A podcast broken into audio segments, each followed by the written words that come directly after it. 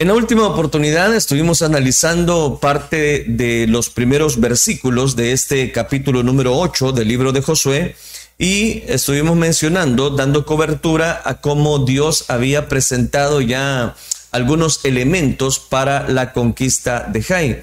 En una primera intervención, recuerde que el ejército del pueblo de Israel salió derrotado, tuvieron que salir huyendo porque la estrategia que ellos habían presentado no era acorde bajo la conquista de esta ciudad llamada Jai. El problema era que no era específicamente cómo ellos enfrentaron la batalla, sino que ellos, por medio de una familia, el personaje llamado Acán, había eh, robado precisamente algunos elementos en la toma de Jericó y eso sirvió como anatema cuando Dios había hecho un pacto con ellos, que ellos tenían que purificarse.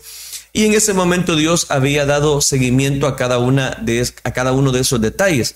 Y estuvimos analizando también el versículo número 4, cuando el Señor les dice, y les mandó diciendo, atended y pondréis emboscada a la ciudad detrás de ella. No os alejaréis mucho de la ciudad y estaréis todos dispuestos. Ese versículo es el que estuvimos dando seguimiento en la última oportunidad, donde en este versículo número 4 Dios pone de manifiesto algunos puntos claves para la estrategia de la victoria en aquella ciudad de Jai. Lo interesante de este versículo es que Él les menciona, en primer lugar, que tenían que estar atentos. Él dice en el versículo, atender, es la primera palabra, atender. Les pidió su atención. Al soldado se le dice, atención, personas muchas veces se comportan irresponsablemente, sin iniciativa propia, carentes de un entusiasmo, de una motivación, y eso hace que no presten atención y que siempre estén, las personas estén descuidadas, descuidados y ayudan muy poco precisamente en los planes de conquista.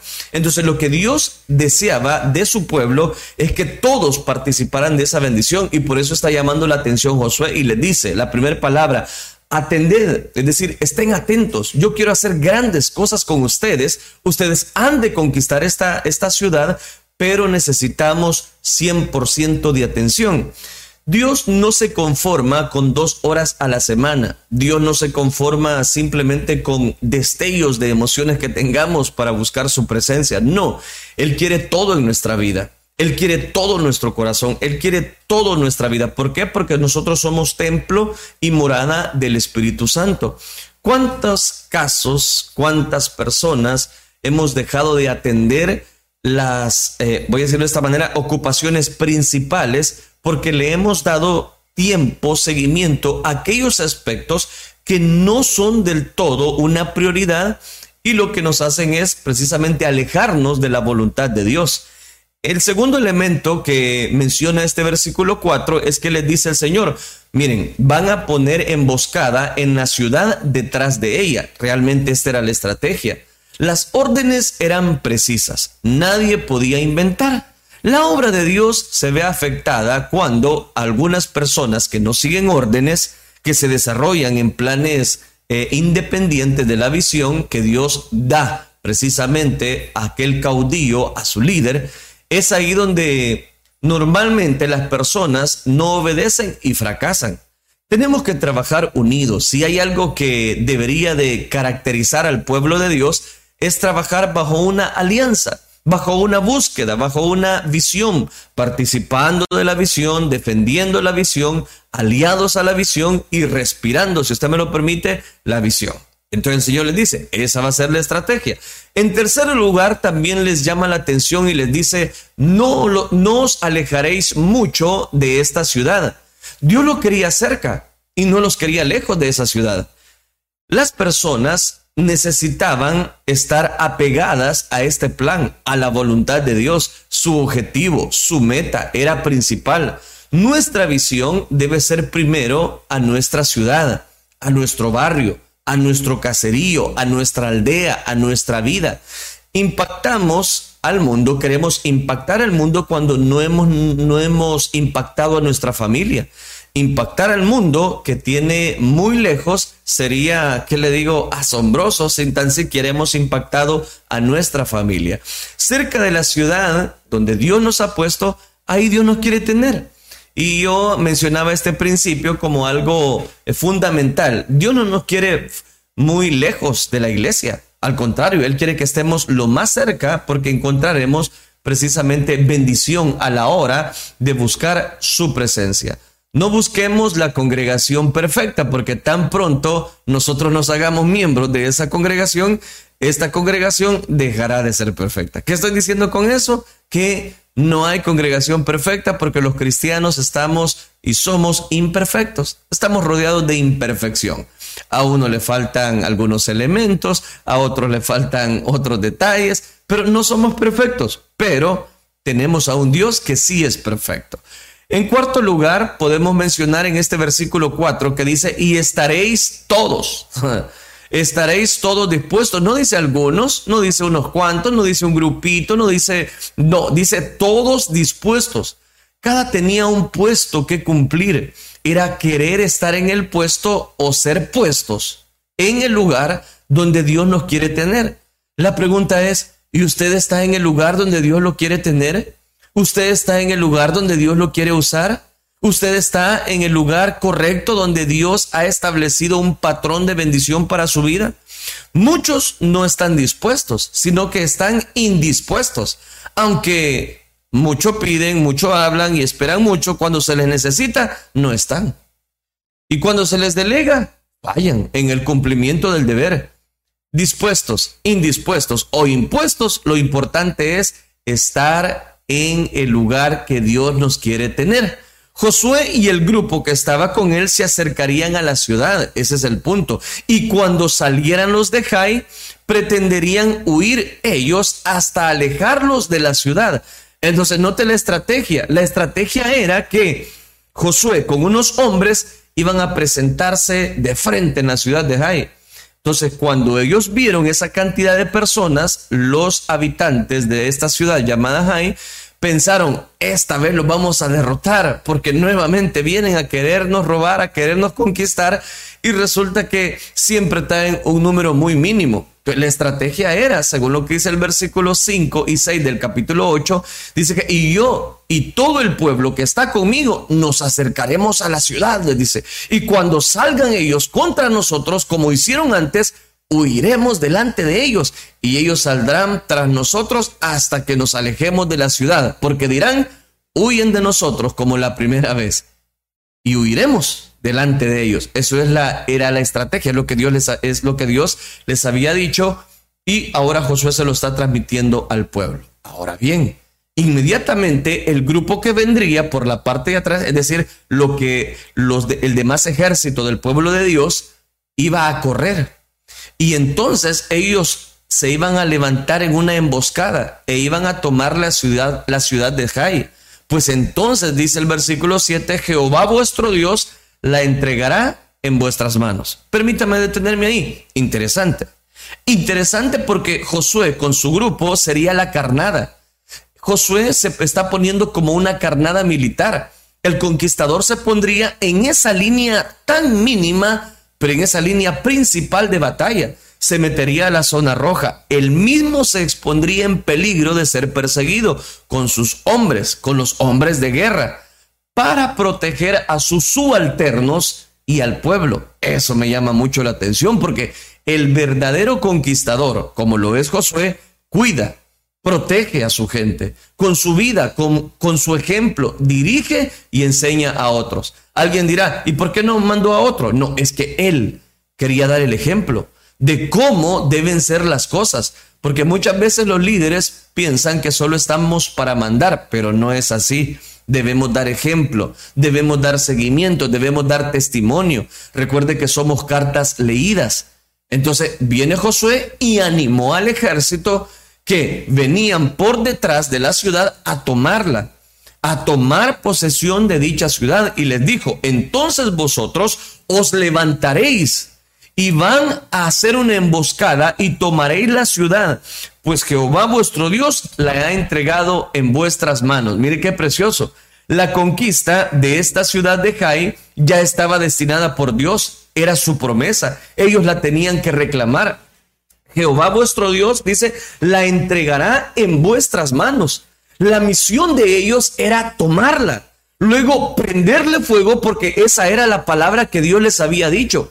Y a la orden de Josué, la palabra de Dios se asocia, se asocia con obediencia, obediencia para aquellas personas que Dios ha puesto. Desobedecer a la voluntad de Dios nos va a traer graves consecuencias. En el reino de Dios, la sumisión, la autoridad espiritual es un principio de obediencia, es un principio para bendición en nuestra vida, porque muchas veces las personas no conquistan, porque no están dispuestos a obedecer, porque no están dispuestos a dar seguimiento a lo que Dios quiere hacer en sus vidas. Y eso es tremendo, eso puede ser hasta garrafal para aquellas personas que no están obedeciendo a la voluntad de Dios. Entonces, note, mire, qué interesante, porque en ese momento Josué le dice, ahora llegó el momento, temprano en la mañana, Josué se levanta con todos los soldados que tenía, con todos los ancianos que tenían en esa ciudad y subió a Jai.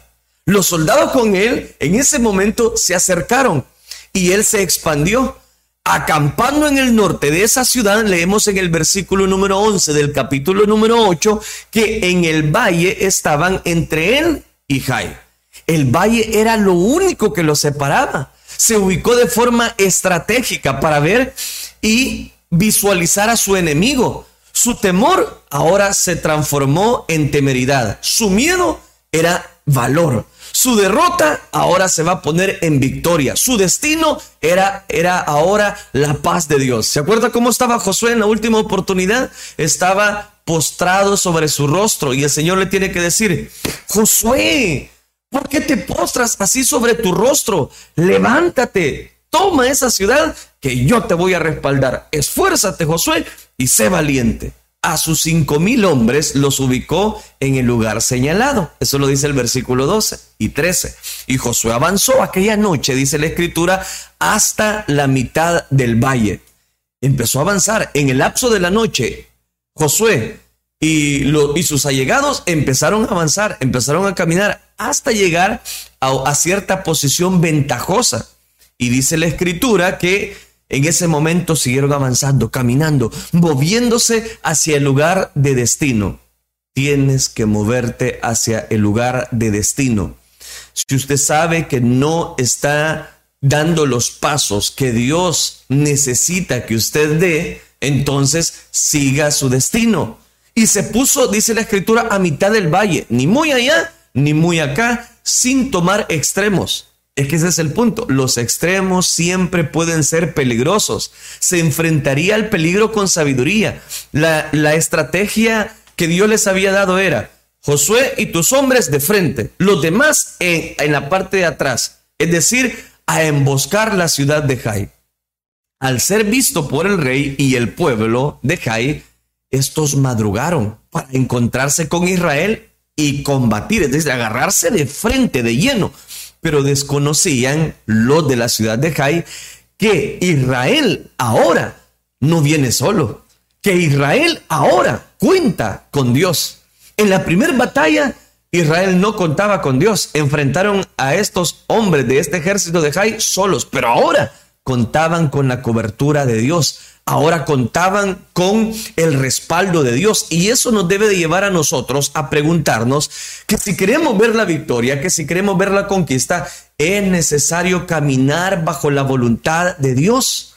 Ahora contaban precisamente con Dios. Josué muchas veces aparecerá como vencido, cuando en realidad no lo está. No nos equivoquemos con hombres, con mujeres que han sido destinados para la conquista. El enemigo se confunde, se confunde con aquellas personas que caminamos bajo la cobertura de Dios. Aquellas personas que deseamos conquistar son estrategas militares, obedeciendo siempre a Dios, obedeciendo siempre su voluntad. Entonces, mire, déjeme armarle bien el cuadro. Los de Jai en ese momento empiezan a perseguir a los de Israel y no quedó hombre, dice el versículo 17, en la ciudad de Jai.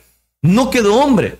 Dice, no quedó hombre en Jai ni en Betel que no saliera tras Israel. Y, vea lo que dice el versículo número 17 en, en su parte final, aparece en pantalla. Y por seguir a Israel, dice la escritura, dejaron la ciudad abierta. Oiga, qué tremendo, porque está funcionando el plan de Dios. Es que Dios no se equivoca. Es que Dios nunca se va a equivocar. Si Él había dicho que esa iba a ser la estrategia para librar a su pueblo, a sus hijos, ellos simplemente tenían que obedecer. Entonces, ¿qué pasó? Dice que todos los hombres de Jai, todos los hombres de la ciudad de Betel, dice que salieron tras Israel a Josué y a su ejército, siguiendo a Josué y a ese ejército, porque ellos eran los hombres que estaban en la línea de batalla principal.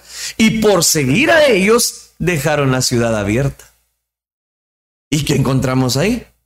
En esos momentos de descuido del enemigo, se tiene que esperar. Tarde o temprano, dejará sus fortalezas para meterse en nuestra guerra espiritual. Es ahí donde, mis queridos hermanos, encontramos precisamente la conquista para nuestras vidas. ¿Por qué? Porque caminamos bajo la voluntad de Dios, porque caminamos bajo la cobertura de Dios. Y dice el versículo 18, entonces Jehová dijo a Josué, extiende la lanza que tienes en tu mano hacia Jai, porque yo la entregaré en tu mano. Y Josué extendió hacia la ciudad la lanza que en su mano tenía. Aquí está la clave y por eso el tema, extiende la lanza. Dios le habló a Josué y le dijo, mira, el plan está saliendo perfecto. Ahora, ¿qué toca que hacer, Josué? Ahora, Josué, extiende la lanza que tienes en tu mano. Extiende la lanza que tienes en tu mano, porque yo voy a entregar en tu mano a esta ciudad de Jai. Extiende esa lanza, Josué, extiéndela. ¿De qué nos habla eso? Nos habla de que Dios siempre nos da una señal. Y esa señal tiene que ver con lo que Él nos da para poder enfrentar precisamente las batallas. En este caso, Josué que tenía? Tenía una lanza. ¿Y qué tenía que hacer? Extenderla. A Moisés Dios le dijo, ¿qué es eso que tienes en tu mano, Moisés? Y él respondió, bueno, esta es una vara. Él le dijo, échala en tierra. Y él la echó en la tierra y se hizo una culebra cuando estaba precisamente con Faraón. Y Moisés, dice, huía de ella. Entonces dijo Jehová a Moisés, extiende tu mano y tómala por la cola. Y él extendió su mano, la tomó y se volvió una vara. Eso está en el libro del Éxodo capítulo número 4, versículo del 2 al 4. Moisés tuvo una vara milagrosa en la mano, pero le tuvo miedo. Muchos con talentos, con habilidades, con dones en sus manos, tienen miedo de los efectos que estos puedan tener en sus manos. No le tenga miedo al milagro. No le tenga miedo a su lanza. No le tenga miedo a la vara que Dios le ha dado. Deje que el Espíritu Santo utilice eso que usted tiene en su mano. Luego, ante el mar rojo, Jehová, Jehová le dijo, Dios le dijo a Moisés, y tú alza tu vara y extiende tu mano sobre el mar y divídelo, y entren los hijos de Israel por medio del mar en seco. Éxodo capítulo 14, versículo 16. A Josué le dijo en este momento, en el versículo 18, aparece en pantalla, extiende Josué tu mano, extiende y alza en ese momento tu mano, extiende la lanza que tienes en tu mano hacia la ciudad de Jaén, no hacia cualquier lugar, sino que le dice hacia la ciudad de Jai. Y Josué extendió, o sea, inmediatamente obedeció, y Josué extendió hacia la ciudad la lanza que en su mano tenía. Obedeció inmediatamente, sí, obedeció. Versículo 19, y levantándose pronto de su lugar, que estaban en la emboscada, corrieron luego que él alzó su mano, ahí está, que él alzó su mano, y vinieron a la ciudad y la tomaron y se apresuraron a prenderle fuego. ¿De qué nos habla esto? Nos habla de que Josué está obedeciendo. A Josué se le dijo, extiende. ¿Hacia qué dirección? Extiende la lanza hacia la conquista de Jai. Eso es lo que le dijeron a Josué. ¿Hacia qué dirección deseas conquistar en tu vida? ¿Hacia qué dirección tú quieres conquistar? Dios siempre va a utilizar lo que tenemos en nuestra mano o lo que tenemos a mano. Josué tenía la lanza y eso usó Dios. Moisés tenía la vara y eso usó Dios. Sansón tenía la quijada de asno y eso usó Dios. David tenía la onda, las cinco piedras y eso usó Dios para matar al gigante. Elías tenía el manto y eso usó Dios. Eliseo tenía un palo y eso usó Dios. ¿Qué tienes a la mano? ¿Qué tienes a la mano? ¿Cuál es tu don? ¿Cuál es tu talento? ¿Qué experiencias tienes? Dios siempre usará todo aquello que tenemos a mano, que aunque insuficiente en nuestras manos, suficiente en las manos de Dios, lograremos cualquier conquista. ¿Qué tienes en tu mano? Un pintor tiene en su mano una brocha. Un mecánico tiene en su mano una llave de tuercas. Un carpintero tiene en su mano un serrucho o una sierra. Un peluquero tiene en sus manos, lógicamente, una tijera. Una cocinera que tiene manos en su eh, tiene una cuchara en sus manos. Un cantante, por ejemplo, que tiene en sus manos, si es un cantante, necesita un micrófono. Un jugador de baloncesto que necesita para emprender ser jugador, una pelota, una pelota de básquet. Un jugador de fútbol necesita una pelota de fútbol. Un pescador tiene en sus manos una caña o una red de pescar. Cada uno tiene en sus manos lo que le caracteriza en su profesión. Una computadora, un bolígrafo, una eh, agenda, una escoba, un timón, dependiendo la profesión. ¿Qué tienes tú? ¿Qué tienes tú? ¿Qué es lo que Dios te ha dado? ¿Cuál es el talento que el Señor ha dado en tu vida? A muchos el Señor Jesucristo los está levantando como una punta de lanza o una punta de flecha. Son todos aquellos que se atreven a transformar cosas ordinarias en cosas extraordinarias. Lo que se hace y lo que hace la diferencia, la gran diferencia entre lo ordinario y lo extraordinario es precisamente ese extra, esa milla extra. Se necesita en todo que emprendamos para Dios influye en tu generación, influye en tu familia, influye a hacer cosas diferentes. No te acostumbres a la rutina. Sé un creyente extraordinario. Sé un líder extraordinario. Sé un miembro de tu iglesia extraordinario. Que te reconozcan. ¿Por qué? Porque tú eres, tú tienes algo que poner en las manos de Dios. Con la lanza levantada, ¿Qué iba a hacer Josué? Con esa lanza levantada, Josué dio la señal para tomar el control total de la ciudad de Jai. Y levantándose prontamente de su lugar, los que estaban en la emboscada corrieron luego, dice la escritura, corrieron luego.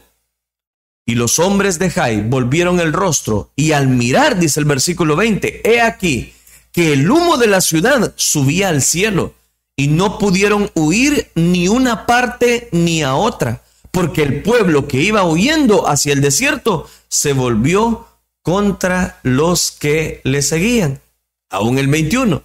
Josué y todo Israel, viendo que los de la emboscada habían tomado la ciudad y que el humo de la ciudad subía, se volvieron y atacaron a los de la ciudad de Jai. Oiga, qué interesante. La estrategia de Dios está saliendo a la perfección. Es que Dios no se equivoca. El rey de Jai en ese momento fue tomado vivo, pero tomaron vivo al rey de Jai y lo trajeron a Josué. Eso está en el versículo 23. Y los israelitas dieron muerte a los moradores de la ciudad de Jai. Un total de 12 mil, incluyendo mujeres. Y el número de los que cayeron aquel día, hombres y mujeres, fueron de 12 mil, dice el versículo 25, todos de la ciudad de Jai, porque Josué no retiró su mano que había extendido con la lanza. Es decir, Josué siempre siguió con su lanza extendida, tomada de su mano, como diciéndoles, la batalla no ha terminado, sigan. Dios ha dicho que va a entregar toda la ciudad, sigan, sigan. Y, y Josué tenía la lanza en su mano. Los conquistadores mantienen en alto y extendida la lanza de la victoria. la del favor de Dios, la de la ayuda divina, la del milagro, siempre van a estar en alto, la de la perseverancia, la de, la de la determinación, la de la lucha. ¿Qué quiero decirle con todo esto? Casi finalizo, no bajes tu lanza. No bajes, eso sería como bajar la guardia. No bajes la guardia, extiende tu lanza, sigue luchando, sigue perseverando. Diferente Jericó, donde se prohibió tomar del anatema, en Jai Dios le dio permiso de tomar todos los despojos, todas las bestias, todo lo que encuentren va a ser de ustedes. Dios se contradice. No, no se contradice, sino que les estaba enseñando a obedecer su palabra no a obedecer lo que ellos quieren o cuando quieren. Se trata de obedecer a Dios en todo tiempo. Primero les dijo, no, no, no, no. Ahora dice, sí, sí, sí. De primero les dice en Jericó, no, no, no, no, no van a tomar nada. Ahora en la ciudad de Jai le dice, sí, sí, sí, ahora van a tomar algo. El que está en la voluntad de Dios entiende un sí y entiende un no. Pero el que está en la voluntad de Dios cuando no estamos en la voluntad de Dios, no vamos a entender por qué Dios nos dice que no muchas veces. Pero cuando estamos en la voluntad de Él, lo comprendemos. Ahí quedó en escombros, sin ser habitada, y el compilador añadió en el versículo 28 de Josué capítulo 8, para siempre hasta hoy. Como dice, hasta hoy esa ciudad no está habitada. Muchos juicios divinos son para siempre. Es que ese es el punto. Al rey de Jai le terminaron quitando la vida. Lo removieron. Lo quitaron completamente. Lo compilaron. Y dice, permanece hasta hoy. ¿Cuántos ejemplos nos ha dejado Dios hasta hoy de sus juicios divinos? ¿Cuántas señales tenemos hasta hoy de cómo Dios precisamente defiende a sus hijos y no los deja solos? hasta hoy las cosas que son curiosas de Dios, hasta hoy, todavía hay montones de piedras que nos hacen pensar que Dios nunca nos va a abandonar, que Dios nunca nos va a dejar solos. Es más, que Dios siempre estará con nosotros todos los días de nuestra vida y que es solamente que extendamos lo que Él ha dado en nuestro corazón. Como le dijeron en cierta oportunidad los apóstoles a una persona que estaba imposibilitado afuera de una, de una eh, calle principal, le dijeron, mira, no tengo plata ni oro, pero lo que tengo te doy, le dijeron. En el nombre de Jesús, levántate. ¿Qué tenían ellos? No tenían lanza, no tenían como David la onda y las cinco piedras lisas del arroyo, no tenían pero tenían algo mejor. Tenían el poder de Dios, su Espíritu Santo. ¿Qué tienes tú? ¿Qué tienes tú? Tú no tienes cualquier cosa. Tú tienes el Espíritu Santo para poder enfrentar cualquier ofrecimiento que el enemigo quiera poner en tu vida. Cualquier detalle, Dios está dispuesto a ayudarte, pero tienes que contar con la guianza de Dios, tienes que contar con la cobertura de Dios, tienes que tener en cuenta al Espíritu Santo. Recuerde que el Espíritu Santo nos guía y nos va a guiar a toda verdad, porque no es con espada, no es con ejército, sino es con su Santo Espíritu, dice la palabra de Dios. Permítame cerrar este capítulo número 8 con tres cosas. Número uno, el conquistador se frustra como cualquier otro ser humano, pero tiene a un Dios que lo entiende y lo motiva.